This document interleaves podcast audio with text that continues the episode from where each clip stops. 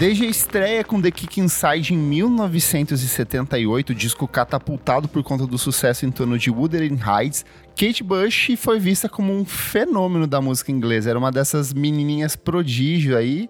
Ela foi de cara adorada pela crítica por conta da sonoridade dela, que transitava entre si uma coisa mais pop, mas tinha muito de elementos de música progressiva também dentro do trabalho dela.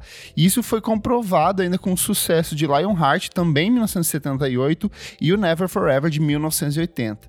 Só que aí em 1982 ela decidiu ir para um lance diferente. Ela quis experimentar de fato, assinar a produção de um disco integralmente pela primeira vez, e ela lança The Dreaming, que é um disco que agradou e desagradou na mesma medida até hoje. É um disco que é um debate bem, bem é, disparelho entre os fãs, né, Carlos? É controverso, né? É um disco que é controverso. Ou você ama ou você odeia, né? Você ama. Eu amo. Tem, tem um ponto dele que eu gosto bastante, que a Bjork já citou ele como um dos 11 discos né? da vida dela. Isso. É um ponto forte aí. E aí, desolada por conta desse, desse fracasso, ela passa quase seis meses sem compor nada. Ela que era muito prolífica, desde muito cedo trabalhando, ela começou em 1974 a compor, gravar. Ela lança o primeiro disco em 78, mas ela era muito prolífica, estava sempre ativa em estúdio e por conta desse entre aspas, fracasso do disco, ela decide se isolar numa fazenda onde ela vivia no interior da Inglaterra e ela passa seis meses sem compor nada, apenas vivendo a vida dela. Ela falou que era o, foi um dos poucos momentos ao longo da carreira onde ela se sentiu como uma pessoa normal, que acordava, fazia coisas de pessoas normais. E aí até que o um momento que ela deu um, deu um estalo e voltou a compor ainda dentro dessa fazenda. E vem aí o que talvez seja uma das obras mais importantes da música pop, que é o tema do programa de hoje, Hounds of Love. Carlos, quando foi que você ouviu esse disco pela primeira vez e como que foi o impacto para você? Olha, eu acho que eu não lembro a primeira vez de fato que eu ouvi o disco, mas eu lembro que no Orkut, quando eu era adolescente, tinha, tinha muitas comunidades de, uhum. de, música, né, de artistas. Eu, eu lembro, acho que foi numa, numa da Bjork, talvez alguém falando sobre a Kate Bush, e eu falei, não, preciso ouvir quem é, e aí eu fui ouvir. O House of Love já achei incrível na época, assim, todos os sintetizadores, aquele som totalmente diferente de tudo que eu já ouvi. Na época acho que eu não entendi o disco, acho que eu ainda não entendo Sim. totalmente ele. Toda vez que eu ouço é uma surpresa nova, é uma camada nova que eu descubro dele. E dentro da discografia da Kate Bush, ele é o seu favorito? Então, eu, eu sou de épocas, assim. Eu acho que ele, no geral, ele é o melhor disco dela, mas eu gosto de um disco por mês dela, assim. Sim. Então, um disco que eu pego pego pra ouvir sempre. Eu tô com, com Ariels agora, que é um disco que quase ninguém gosta, mas eu gosto. Nossa, esse também foi uma dele. descoberta tardia e bateu de um jeito bem positivo para mim. Esse Sim. 2005 ele é, não é? 2004, 2005, alguma Isso. coisa, né? Uhum. Gosto bastante também. E um aspecto curioso do Hounds of Love é que, diferente dos trabalhos anteriores, onde ela desenvolvia tudo em estúdio, ela fez essa pré-produção em casa, ela chegou com as demos em estúdio, ela falou, eu não vou regravar, eu vou seguir com as demos. As demos são a base do disco, e ela falou que que ela queria potencializar essas demos. Então ela divide parte das sessões posteriores no Abbey Road, onde ela traz esse, esse encorpamento instrumental, porque o Abbey Road é um dos melhores estúdios para é, tratamento de orquestra, é um espaço amplo, com uma sonoridade boa, e o resto disso ela faz no Windmill Lane Studios, então, tipo, o disco, ele meio que, que, que tem diferentes cargas emocionais, gravados em diferentes momentos, em diferentes estruturas, e ele, mas ainda assim, ele, ele se resolve porque ele é um disco que, com conceitualmente se divide em dois lados, né? O primeiro deles que é o próprio Hounds of Love e o segundo que é o Night Waves. E eu acho que essa divisão fica bem clara ao longo do, do trabalho, né? Eu, eu acho que é super claro. Você, você vê aquelas primeiras músicas que são aqueles singles super fortes, que não necessariamente conversam entre si, mas você vê que tem uma unidade ali. Uhum. E depois vem a segunda parte que do loucura. disco. Que que dá até um pouco de medo, né, pra quem ouve pela primeira vez. É assustador. Você falou disso do estúdio, eu gosto que ela levou o, sim, o sintetizador que ela usava. Sim. O Fairlight, que ela já usou no Never Forever, que tem aqueles barulhos de vidro quebrando, e ela usou no The Dreaming, e ela conseguiu levar ele para esse estúdio. E ela fala que ela usou o sintetizador e o piano como base para fazer todas as músicas, né? Sim. Eu acho bem interessante isso. E aí, nessa primeira parte do disco, a gente tem a é, Running Up the Hill, que talvez seja um dos maiores sucessos da carreira dela, a própria Hounds of Love, The Big Sky, Mother Stand for Comfort e Cloud Busting. E é de fato assim a parte mais acessível do disco, tanto que são algumas das composições mais conhecidas dela até hoje. Foi o que fez ela, de certa forma, estourar nos Estados Unidos, porque era muito difícil. A Kate Bush era um fenômeno muito grande na Inglaterra, ela mirava sempre no topo das paradas de sucesso, mas nos Estados Unidos ela tinha uma penetração penetração muito baixa e no, no restante da Europa ela, ela era bem comercialmente bem recebida, mas esse disco furou esse bloqueio, eu acho que muito porque ele é um produto da época, ele é um disco de 1985 e esse primeiro lado eu acho que é muito um, um disco de 1975 no sentido de tem o um sintetizador, tem esse diálogo com a música pop, tem uma coisa quase dançante ali, mas ele não deixa de soar uhum. sombrio, soturno, como era muito parecido com outras obras da época, né? Eu ia te, te falar isso mesmo. É um disco que é atemporal, mas ao mesmo tempo ele é muito anos 80. Ele é do meio da década, né? Sim. Então você sente a vibe anos 80, mas ao mesmo tempo é um disco que vai ficar para sempre, porque ele é um som atemporal mesmo. Eu gosto da, da forma como, é, mesmo os arranjos de corda, eles são bem resolvidos dentro do sintetizador. O sintetizador meio que emula um pouco arranjos de corda, sabe? Então fica uma Sim. coisa que é meio futurista, mas é meio é, é, é passado. Você fica meio. Ele tem uma temporalidade muito curiosa, assim, essa primeira parte, né? E uma coisa legal que você falou sobre essa, essa quebra dela da, da bolha do mercado americano, eu vi uma entrevista que a Tori Amos fala que ela estava dirigindo o carro e ela ouviu no rádio, não lembro qual música foi do, do Hounds of Love agora, ela disse que ela teve que parar o carro para ouvir aquela música, foi uma coisa inédita para ela, que ela nunca ouviu igual antes e que marcou muito ela enquanto artista. Sim. É, essa primeira metade do disco, por exemplo, o Prince, eu sei que ele era apaixonadíssimo por cloudbusting, assim, ele, ia, ele tentou replicar sonoridades e conceitos desse trabalho, e não só ele, como diversos outros artistas, você vai vendo ao longo das entrevistas e carreiras deles, eles têm algum momento que eles falam assim, Kate Bush, Hounds of Love, assim, ele é meio que um ponto de ruptura muito grande para toda uma, para essa geração, geração Bjork, Tori Amos, PJ Harvey, todas essas meninas que meio que não tinham. É, é, para hoje em dia, tipo, é até natural a gente falar uma mulher compositora, produtora da própria obra, mas se você pensar num cenário musical dos anos 70 e 80, que é de onde ela veio, era raríssimo, assim. Não existia. É, uhum. não existia. Tipo, Janet Jackson vai ser a primeira mulher a ganhar um Grammy de produção, só que no final dos anos 80 ali. Então, tipo, uhum. era um cenário muito de, de desbravar esses territórios, assim. E a gente tem que lembrar que a Kate Bush era muito nova, ela tinha 20 e poucos anos nessa época, assim. Sim. E aí uhum. a gente tá falando de um sistema de estúdios onde é, tinha muito dinheiro rolando, a gravadora tinha medo porque ela tinha vendido pouco no The Dreaming, então ela teve meio que liberdade criativa, só que ficava todo mundo sempre de olho. E se der merda, o que, que vai acontecer? Será que a gente uhum. vai perder dinheiro agora? Eu, eu acho que ela, que ela inspira muitas outras artistas também, porque ela foge daquilo de mulheres cantarem só sobre amor ou só sobre homens. Ela canta sobre os mais absurdos temas que existem. Eu acho que isso inspira muita gente até hoje. E é sempre muito lírico, né? No sentido de que tem, tipo, uma poesia é, é, muito sensível. Eu acho que é muito por conta da educação dela. Ela sempre foi influenciada pelos dois irmãos dela. Ela sempre foi apaixonada Sim. por literatura, então ela sempre transpôs conceitos literários para dentro dos, dos trabalhos dela. Então eu acho que dá um pouco dessa dimensão no sentido, são temas universais, só que ao mesmo tempo eles transitam por coisas completamente malucas que eu acho que é um pouco da cabeça dela, sabe? De como funciona a cabeça dela, de pegar essas coisas Sim. simples e potencializar ou fazer o inverso, uhum. diminuir uma coisa que é muito complexa, né? E nessa primeira leva, é, é, inclusive, tem a parte dos clipes, todos os algumas as canções foram transformadas, são quatro, os quatro singles ganharam clipes, Sim. são quatro clipes lindíssimos, todos com esse conceito meio onírico, meio fantasioso, meio irreal, mas também muito real e muito muito sensível assim. E esse material foi todo organizado em um laser disc, você já viu um laser disc ao vivo, Carlos?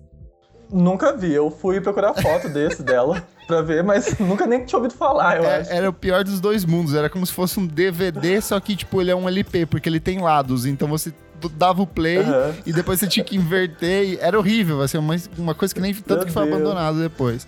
Mas é, foi lançado esse, esse laser disco de The Hair of Hound, que concentra esses quatro clipes e ajudou ainda mais a popularizar o trabalho. Já a porção seguinte do disco, que é o The Nine Waves, é onde tem o que tem mais de experimentação de loucura, de delírio, e o que para mim talvez seja uma versão aprimorada do que ela fez no The Dreaming, sabe? De pegar essas coisas que eram muito estranhas, muito desconexas, mas trazer um polimento um pouco maior, ainda que seja um disco, uma, uma sequência assim muito provocativa, né? Que ela tem essa coisa do uso dos vocais no Waking the Witch, aí ela vai ter a questão dos instrumentos irlandeses no Dig of Life. Dig of Life. E aí então ela vai de um canto a outro, as músicas encolhem, crescem, elas não têm uma estrutura definida, né? Eu acho que foi a, a, primeira vez que ela contou uma história inteira com uma porção de, de músicas, né? Que é sobre uma pessoa que tá no mar à noite e começa a ter pesadelos horríveis porque tá naquela situação terrível e cada música é sobre um pesadelo, um momento assim, ela sonhando que tá presa embaixo do gelo. E é assustador isso, né? E musicalmente é, por exemplo, se você pega a, a Awaken the Witch, a voz dela fica mega guturalzão, assim, parece que vai começar um, um metalzão ali, um hair metal maluco, teatral, e ela vai Sim. brincando com isso, né, com essas desconstruções e construções dentro dessa sequência, né? Eu, eu gosto que anos depois ela lançou o clipe de Endring of Sheep, né? Que é ela no mar, que ela teve. Que é aquela versão hipotermia. do diretor. É do, do, ao vivo, né? Não, do, foi do, do ao vivo, né? Foi do ao Isso. vivo, o Before the Down. E ela teve hipotermia, né? Como nas gravações do clipe. E, e, a, e, aquele clipe é exatamente o que eu imagino que ela quis fazer com, com essa porção do disco, sabe? Sim. É, e o que eu acho mais interessante é que é justamente essa segunda porção do disco que é a que mais talvez seja evidente a influência da Kate Bush no trabalho de outros artistas. Então, se você pega o Waking the Witch, 20 anos depois, o The Knife vai fazer o mesmo tipo de sonoridade, com o mesmo tipo de direcionamento estético no Silent Shout, que é de 2006, que é o grande álbum da carreira deles. Então, eles incorporam essa coisa de trabalhar a melodia do sintetizador com a remodulação da voz.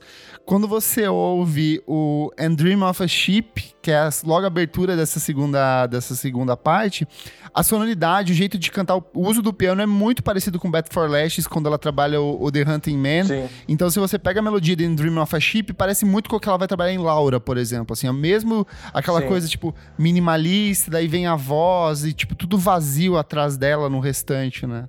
Dando um, um exemplo mais novo dessa que você falou da Bad for Lashes, da Bad for Lashes, tem a Spelling também. Sim! No último disco dela também tem tem uma música que lembra muito essa faixa e lembra Bad for Last também, que eu ouvi e falei, meu Deus, é Kate Bush isso. Eu acho que total. ali em 2012, 2011, a gente teve uma onda de artistas que meio que tentavam replicar esses conceitos da, da Kate Bush, sabe?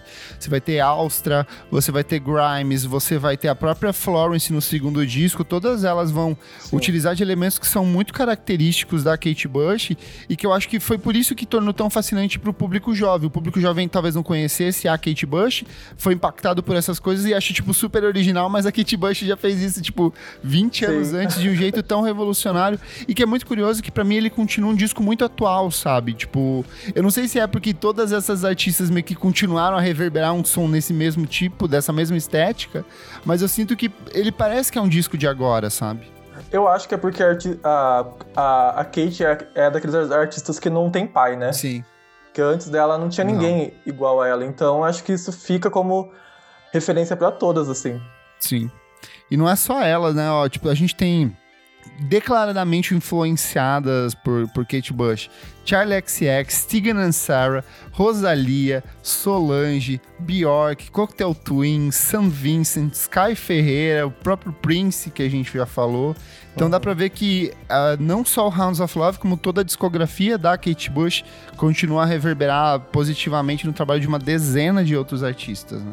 Eu sinto isso também no trabalho da... No Magdalene, da FK Sim, Twigs. lembra eu, muito. Eu, eu, eu, eu, sinto que no LP1 ela, ela era o mais out R&B, assim, uhum. e aí ela faz essa, essa transição pro art pop de vez no Magdalene e lembra muito a Kate. Cara, também. se você pegar todos os grandes discos de 2019 ali, desde Lana Del Rey até Angel Olsen, até Wise Blood, todas elas miram. é, todas elas miram muito no, no, no, trabalho da Kate Bush. Até a Ima brasileira aqui também, tipo, vai é declaradamente apaixonada pelo trabalho da, da Kate Bush.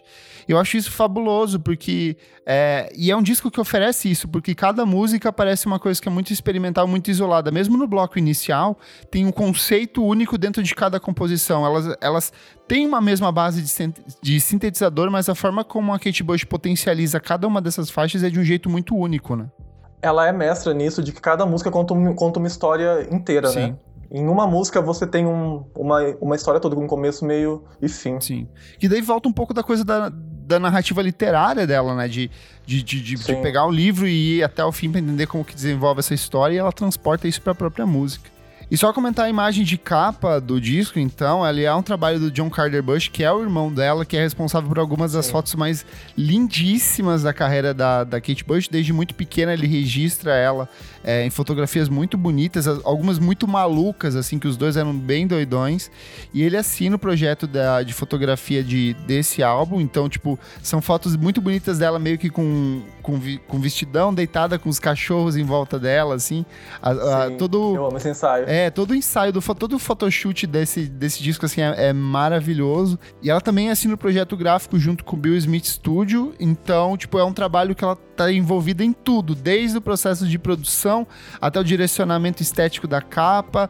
Tem Kate Bush em todas as instâncias desse projeto. Eu vi o Bill Smith falando numa entrevista para Rolling Stone falando sobre a capa do, do, do, disco, que ele falou que sempre foi muito fácil de dele ter, ter essa parceria com ela, porque ela já chegava com, com o que ela queria pronto. Uhum. Ele só tinha que in, entender aquilo e estava pronta a capa do disco, porque ela sempre soube o que ela quis. Perfeita, perfeita. A mulher. E o Hounds of Love, ele foi um baita de um sucesso de público, de crítica, ele vendeu muito, muito, muito. É o mais vendido dela. É o mais dela, vendido né? dela. É, foi um milhão de cópias somente no Reino Unido. Então, tipo, você teoriza que pelo resto da Europa deve bater próximo de mais outro um milhão também em outros países. Vendeu muito também nos Estados Unidos. Ele foi disco de platina lá. E deu a, a Kate Bush a possibilidade de continuar experimentando dentro de estúdio mas de um jeito é, ainda mais intimista, que é o que ela vai fazer no álbum seguinte, que é o The Sensual World, de 1989. Então, assim, é um trabalho que reverbera no trabalho de outros artistas, mas dentro da própria obra da, da Kate Bush do, de um jeito muito positivo também, né? E ele é um disco, um dos discos mais adorados da carreira dela até hoje, né? Pra todo mundo, tipo, quando cita Kate Bush, cita esse disco, né? Eu, eu acho que todo mundo que conhece ela, mesmo que um pouquinho, conhece esse disco, conhece aquela capa. Então eu, eu acho que é a obra mais emblemática dela mesmo até hoje. É a que mais marcou. E nas listas de várias publicações onde colocam os melhores discos de todos os tempos, ele é sempre um trabalho de muito destaque. No recente Top 500 da Rolling Stone, ele saiu na posição de número 68, a lista que foi atualizada ano passado. Ele também é o décimo colocado na lista de melhores discos de 1985 da NME, e ele é o quarto colocado no top 200 dos anos 80 da Pitchfork. Então, é um trabalho que é uma referência para muita gente e continua reverberando até hoje. Ô Carlos, eu quero saber qual quais são as suas músicas favoritas desse disco maravilhoso? Nossa, eu, eu acho muito difícil falar uma, mas é aquele disco que quando você ouve, tem uma que você. Sempre vai ter uma que você gosta mais, dependendo da época que, que você ouve. Eu acho que eu tô mais na segunda parte do disco agora, gostando mais. Eu acho que o Waking the, the, the Witch é uma que pega pra mim bastante, por ser mais pesada, por ser mais experimental e tal, que é uma vibe que eu tô mais agora mesmo. Mas antigamente, quando você começou a ouvir, você lembra o que, que você, você ficava em loop? Ah, eu acho que era The Big Sky, eu achava muito feliz, assim, e amava ouvir, gostava muito do clipe também, o Superman no clipe, acho que só ela consegue fazer isso de uma forma boa, misturar todos esses elementos doidos e ficar incrível, Sim. sabe? Eu gosto muito do daquele clipe do, das nuvens, tipo que é com o, o é que é com o Donald Sutherland, que é o pai do do Kiefer Sutherland. Eu acho muito bonito esse clipe. E ela, e ela vestida dele, né? é, ela, ela tá tipo vestida de menininho, né? Tipo, é muito. Isso, uh -huh. O do. O Running Up the Hill é o, que tem, é o clipe do casamento, não é? O que eles fogem. É, o que ela dança. Não, o, o, o que eles fogem é.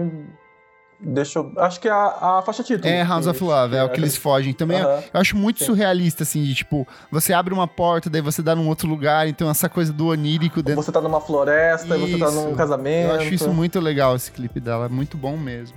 Você ainda ouve o disco com frequência? Você revisita eu ele? Ouço. Eu ouço bastante. Eu acho que, sei lá, a cada dois meses eu tô ouvindo ele e quando eu começo a ouvir ele, eu só ouço ele. Eu ouço no rádio, eu ouço no fone, eu ouço no ônibus, eu ouço em todo lugar. Então é um, é um disco que é muito base para mim, assim. Sim. Eu acho que eu acho que todo mundo que gosta bastante de música gosta dele tem fases com, com ele. Sim. É, eu acho que é aquele disco que você deixa sempre no, no Spotify, sabe? Ai, nada pra ouvir, Sim. vou ouvir de novo esse disco aqui e redescobrir. Sim. Eu acho que é bem legal disso, assim. Ô, Carlos, vamos para as notas então e sua defesinha final do disco? Vamos. O que, que você gosta disso? Fica à vontade para falar ele e dar sua nota aí. Eu acho que não tem como não, não dar um 10, né? Acho que, sei lá, quando você pensa em um disco 10, eu penso no Hounds of Love. E eu acho que é um disco muito, muito importante para mulheres no geral, porque ele quebra esse padrão de mulheres produzindo seus próprios discos. A gente tem hoje em dia a Fiona Apple com o Fat The, Boat Cutters isolada em casa, gravando no tempo dela. E também a, a questão que eu falei antes dela ir explorar vários temas dif diferentes, de vários sons e se, ser tudo a cara dela, ser o trabalho que ela quer pra carreira dela. Então eu acho que é um disco 10, é um disco que é referência para músicos até hoje, eu acho que vai ser por um bom tempo aí e é, é incrível, não tem muito o que, que falar sobre. Boa. Cara, para mim também é 10. Ele é um trabalho sensacional, assim, para mim ele é o ápice da, da carreira da Kate Bush, assim. E eu falo porque ele é um disco muito desbravador para ela, muito desbravador para música, muito desbravador quando a gente vê produção feminina. Eu gosto da forma como cada música do disco ela é isolada, mas ela tá amarrada conceitualmente de um jeito torto, estranho, que é muito próprio da Kate Bush. Eu gosto dos arranjos, as letras que são malucas, mas elas fazem o sentido, estão sempre próximas do ouvinte. Eu, é, e eu, eu, mas o que eu acho mais fabuloso é que, mesmo nesse, nesse espaço aberto à experimentação, de colar coisas, de brincar com coisas, de citar livros, referências, autores, ele ainda é um disco muito pop, pelo menos nessa primeira metade, sabe? Ele é um disco muito fácil de você ouvir e, e você pode perceber ele em vários outros trabalhos recentes. A gente citou um monte aqui, mas eu sinto que todo ano tem um artista que você fala assim: cara, eu já ouvi esse disco. Óbvio que você já ouviu, porque ela tá copiando exatamente a estrutura melódica do Hounds of Love. Então eu acho que ele é um disco muito vivo e que continua reverberando até hoje de um jeito muito interessante. É um disco que eu volto muito para ele. Eu acho que essa, essa sequência ali do, do The Dreaming, o, o, o Hounds of Love e o Essential World são tipo três trabalhos que você volta e vai. Eu acho os dois primeiros muito bons, só que eu ainda acho que é uma menina meio que se descobrindo em estúdio, sabe? E Sim. quando ela chega no Hounds of Love, ela fala assim: é isso, eu sou a dona desse negócio, eu vou fazer as coisas do jeito que eu quero e vocês vão consumir, vocês vão gostar disso, sabe? Então, para mim ele é um marco na, na história da música pop e, transcende isso porque é, tem artistas de rock, de outros gêneros, de outros campos da música que sempre do é do rap que sempre referenciam a Kate Bush, falam, putz, ela é a mulher, é a que veio antes, é a que apontou a direção para muita gente. Então, Hounds of Love perfeitinho aqui. Eu, eu, eu acho que o, o grande mérito do, do, disco é ela mostrar que o pop pode ser sempre muito mais, né? Sim. Dá para fazer um disco pop e ele ser incrível, ele ter referências mil e ser gigante, Sim. né? Viu, Lady Gaga? Ai, meu Deus, polêmicas.